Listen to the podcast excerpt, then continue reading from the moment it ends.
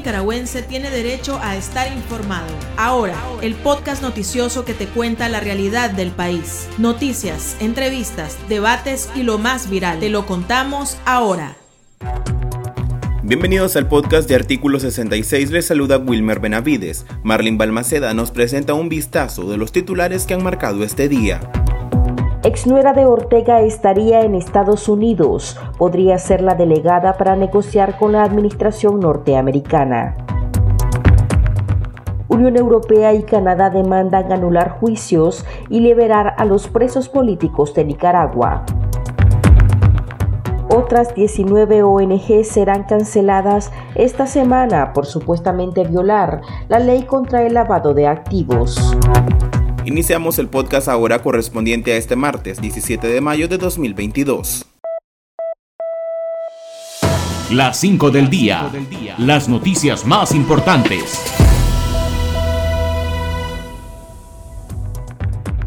Yadira Lex, ex esposa de Rafael Ortega Murillo y ex nuera de Daniel Ortega y Rosario Murillo, arribó a Estados Unidos procedente de Panamá el pasado 9 de mayo, revelaron fuentes oficiales al diario La Prensa.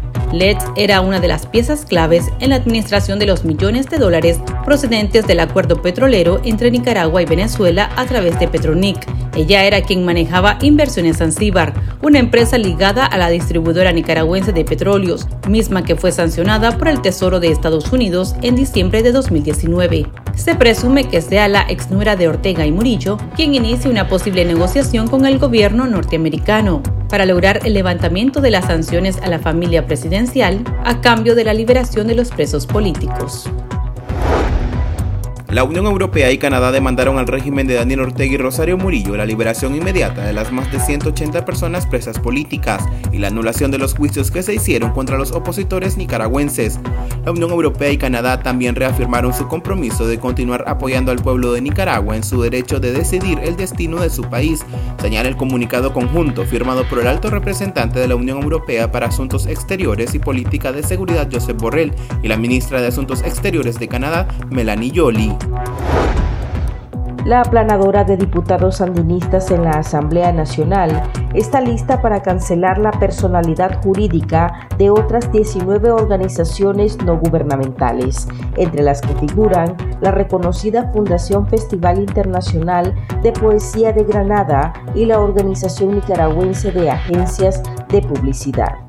El diputado orteguista Filiberto Rodríguez, encargado de solicitar la ilegalización de las organizaciones, señaló una serie de supuestos incumplimientos de las ONGs y que según él son las causas por las que también se les está cancelando su personalidad jurídica. Entre las faltas estaría la violación de la ley contra el lavado de activos y financiamiento al terrorismo.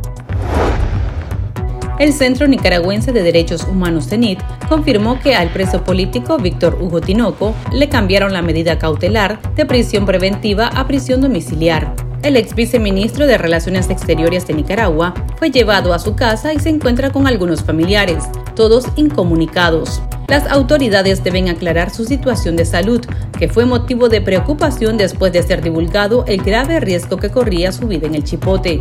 Exigimos que le permitan recibir atención médica especializada, el contacto familiar pleno y que cese la incomunicación, escribió el CENIT en su cuenta de Instagram. Monseñor Silvio José Báez, obispo auxiliar de la Arquidiócesis de Managua, recordó el fallido intento de diálogo nacional entre el régimen de Daniel Ortega y la oposición en el contexto de las protestas sociales de 2018, en el que la Iglesia Católica fue invitada por la dictadura como mediadora. El purpurado explicó que como máxima autoridad religiosa entregamos de corazón nuestras capacidades y nuestro tiempo por el bien del país, Fuimos mediadores, pero sin renunciar a ser pastores, sobre el fracaso de llegar a un entendimiento para solucionar la crisis política y que hasta la fecha sigue sin resolverse. Baez afirmó que al final se impuso la mala voluntad de la dictadura. El pulso. Le medimos el ritmo a la realidad.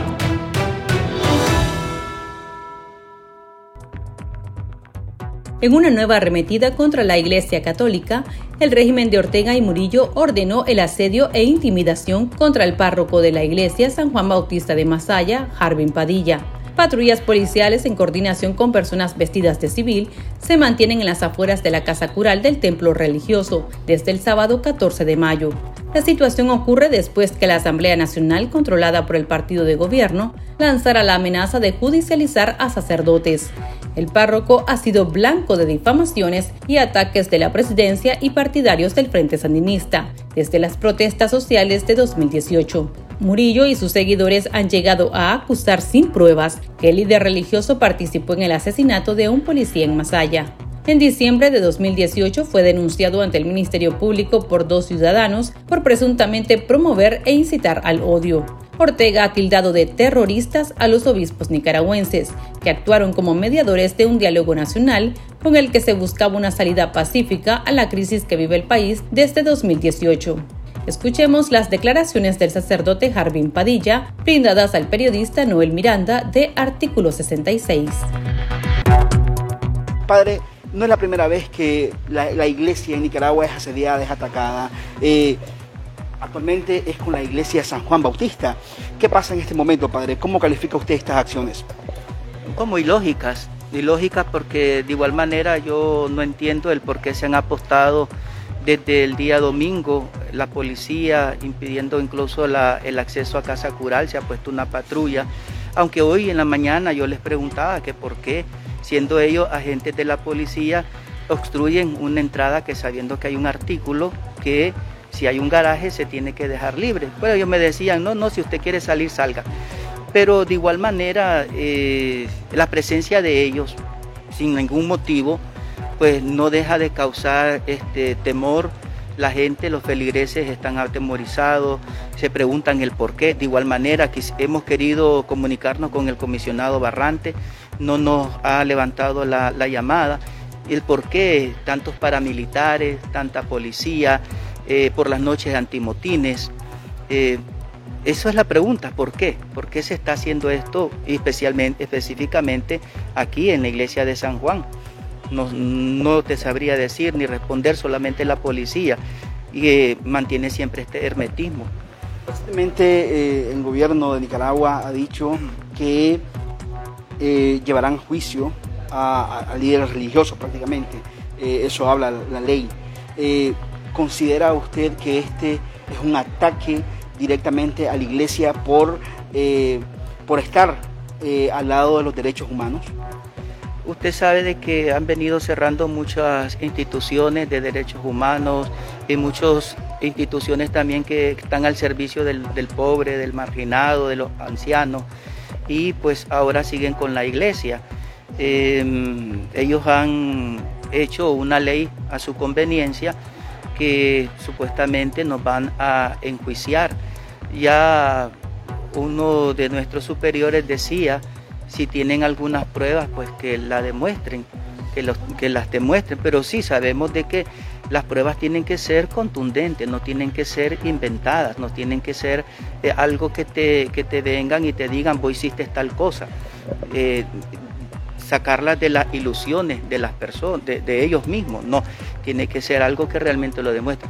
Hasta este momento nuestra iglesia de Nicaragua, si ustedes, ustedes ven la historia hasta este momento, nuestra iglesia de Nicaragua ha sido una iglesia que ha trabajado en pro al Evangelio de Jesucristo, del reino de Jesucristo, y el reino de Jesucristo nos invita a mirar por el desprotegido, por el marginado, por el necesitado.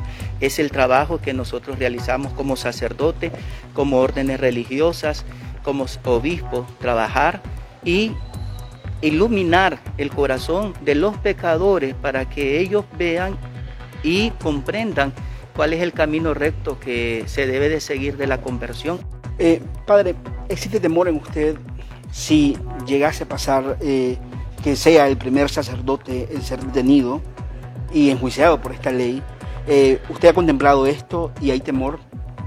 Mira, todos los sacerdotes estamos con esta situación, la mayoría de, los sacerdotes ya hemos tenido reunión y estamos con, este temor de que a cualquiera de nosotros nos eh, podría, podría pasar esto. ¿Por qué? Porque esta ley está realizada por todos los seguidores del gobierno y pues orquestados por todos ellos que no nos tienen buena voluntad a nosotros, pues querrán inventar, inventar, hacer, hacer sus juicios, su juicio, y como aquí no tenemos un, un, sistema judicial eh, justo, pues todo puede pasar.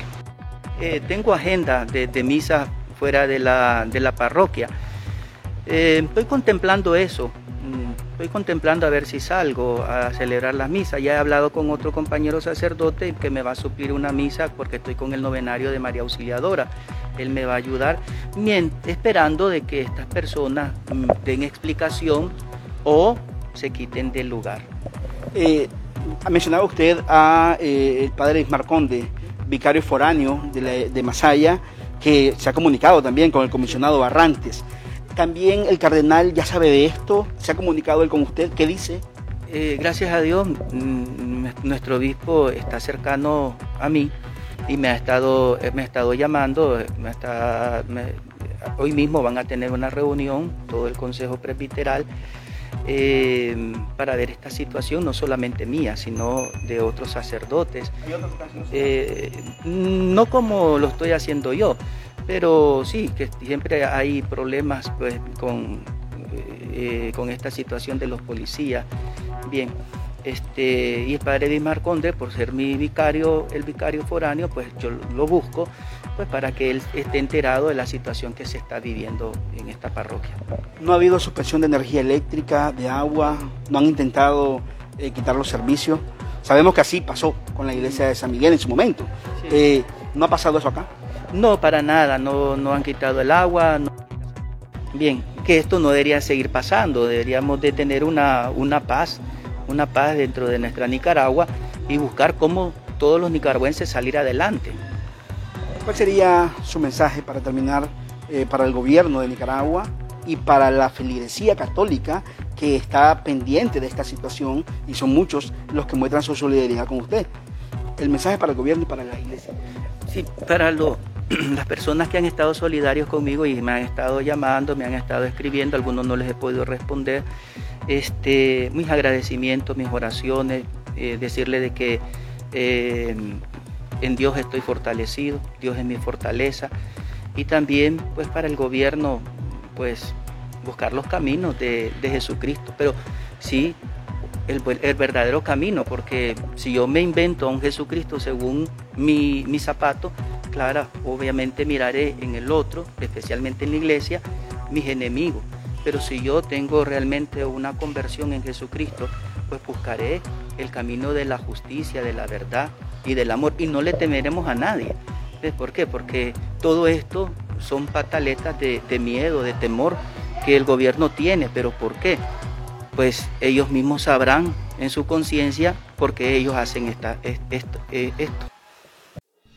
Para estar al tanto del acontecer nacional y conocer las voces calificadas sobre la realidad nacional, ahora el podcast informativo sobre Nicaragua.